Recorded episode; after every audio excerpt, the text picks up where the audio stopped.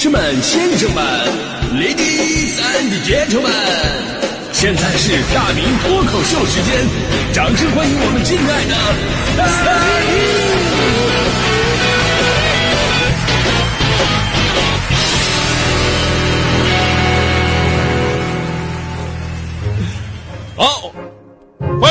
今天的大明脱口秀，我是大明啊。这个 不知道朋友们这一年有没有出去旅游啊？旅游啊，可能有的朋友会说：“哎呀，这个现在都有短视频了，对不对？看短视频就可以了呀，足不出户可以游览世界各地啊。如果感兴趣的话，银河系外边的都能找得到啊 啊，多省钱啊！真的，我我跟你说，这种想法真的特别的可怕，特别可怕。就是没想到在技术条件还没有成熟的情况之下，我们的精神已经实现了元宇宙了。”你知道吗你照你这么讲的话，以后吃饭也不用去买菜、是做饭下馆子了，对不对？咱直接买本菜谱，直接看多好，对不对？是吧？虚拟的它就是虚拟的。那旅行啊，是我们真的要放下烦恼，换一种心情走出去的。我相信很多朋友都有关于旅行的梦想啊，尤其是前面疫情三年的时候，天天窝在家里边，这种出去玩耍的冲动会更加的强烈。呃，咱们说今年一整年，你会发现旅游业迎来了一个强劲的复苏。在这里我就说个事儿啊，说个事儿。最近大家伙都关注东方甄选董宇辉的事儿，对不对？对吧？咱咱们节目对节目基本对这事儿不会碰啊。之前还有朋友说呢，哎，大明你聊聊董宇辉的事儿吧，因为我们节目风格一直以来咱们就不碰八卦啊。毕竟我觉得这是人家的家事儿啊，怎么解决呢？人自己内部处理好就得了，咱就别在外边指指点点、比比划划的了，对吧？咱也不用像那些网红一样啊，网红界评论这个事儿吧，给自己涨点粉儿、蹭点流量什么的。咱不用这样蹭热度吧，这是一件特别 low 的一个事儿啊，特别 low。但前两天有一个新闻，我觉得是值得说一下的，就是俞敏洪发布关于董宇辉任命的通知。就除了之前董宇辉成为了东方甄选合伙人之外呢，还有两个任命，你会发现特别有意思，就是任命董宇辉为新东方教育科技集团董事长文化助理，兼任新东方文旅集团副总裁。哎，你会发现新东方在今年也开始往文旅方面发力了。成立了专门的文旅集团，你们知道这个是为什么吗？它的战略部署，它的目的是什么吗？你们可能都不太清楚。我知道，我知道，这是因为我们中国交通广播在早些时候成立了文旅事业部，所以我一眼就看出来了，新东方这次就是为了对标我们，而我正好是我们这边文旅事业部的负责人，而那边新东方就任命了董宇辉当负责人，这明显冲我来的。冲我来的，就看谁小作文写的更好。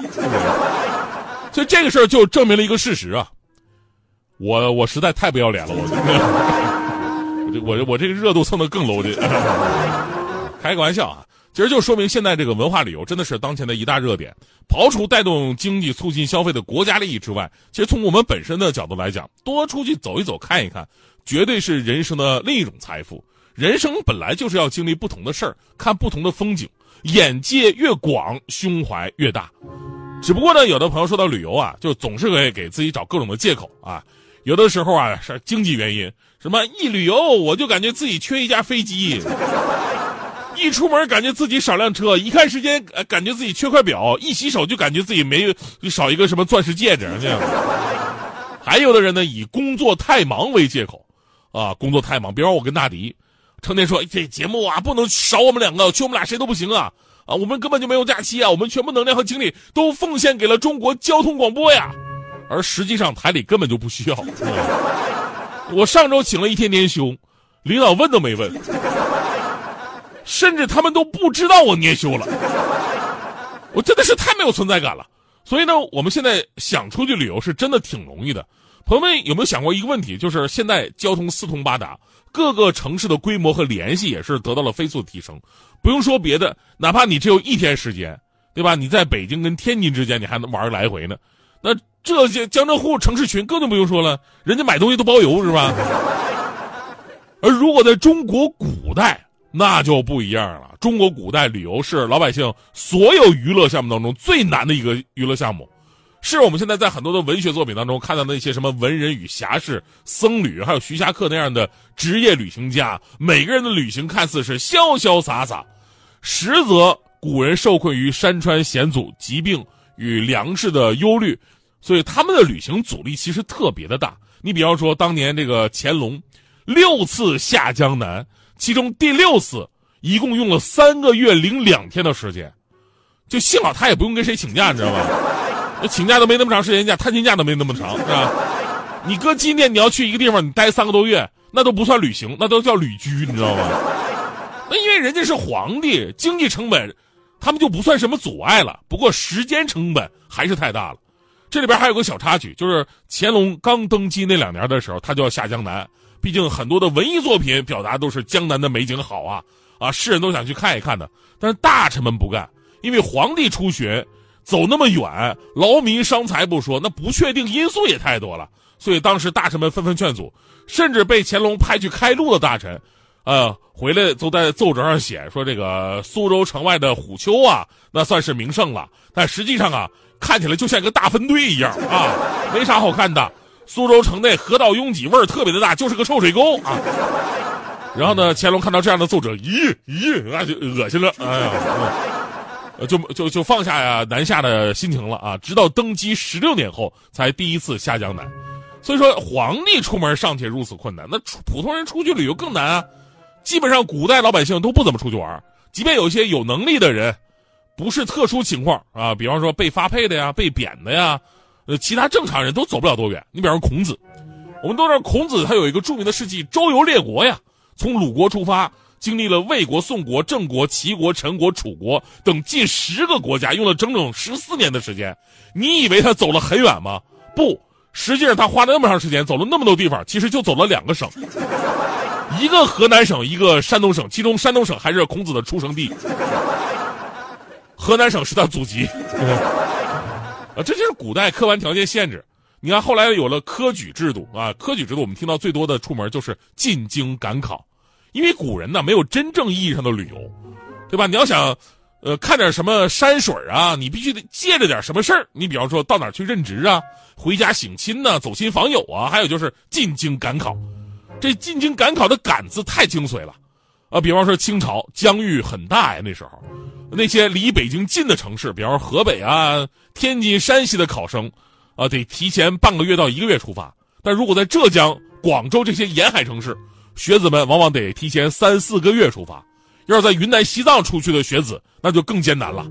连绵不绝的大山，走不完的丛林，还有丛林野兽和没有开发的道路，有的时候甚至还会被花花世界所诱惑，玩着玩着忘了自己来干啥了，对吧？而我们说这些能进京赶考的学子，已经是在社会上有一定地位的人了，所以那些普通老百姓更没有什么旅游的机会了。就那个时代，老百姓想要看山看水怎么办啊？他们也不是没办法。那时候有一种旅游的方式叫做卧游啊，卧游，躺着旅游，说白了就是躺在家里边看那些风景画，啊，山水画啊，风景画啊，摆成一排看一看，赏一赏啊，这就是黄山的样子啊，这不就是古代的刷短视频吗？这不就？所以说了那么多呀，就是想告诉朋友们，就是现代化社会，我们要享受时代的红利。你有没有想过，只要你放下手机，出几次门，利用一点时间跟假期，长途短途走那么几次，那么你的眼界就已经超过乾隆、孔子和所有进京赶考的状元们。所以呢，关注中国交通广播，跟着交广去旅行。这次我们推出的黄山旅修团值得关注。正所谓博海内外之名山，无如徽之黄山。黄山四千仞，三十二连峰。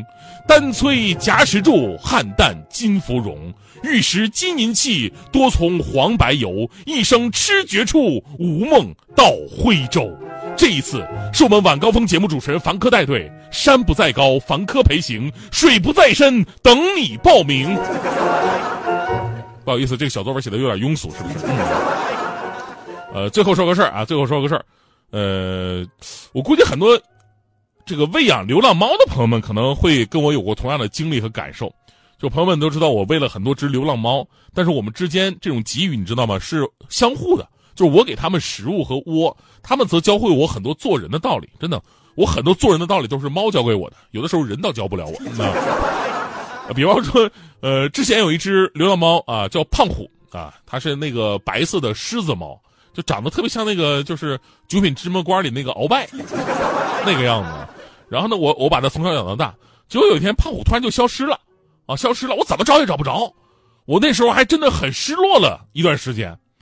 后来突然有一天胖虎回来了，而且他不是自己回来的，后边还跟着一只母猫跟几只小猫。这家伙拖家带口的回来串门来了，当时我热泪盈眶啊！不过我热泪盈眶的这种感动，不是因为久别重逢，而是这个场景突然让我领悟到了，这不就是传说中的说走就走的旅行和奋不顾身的爱情吗？我没做到，猫做到了。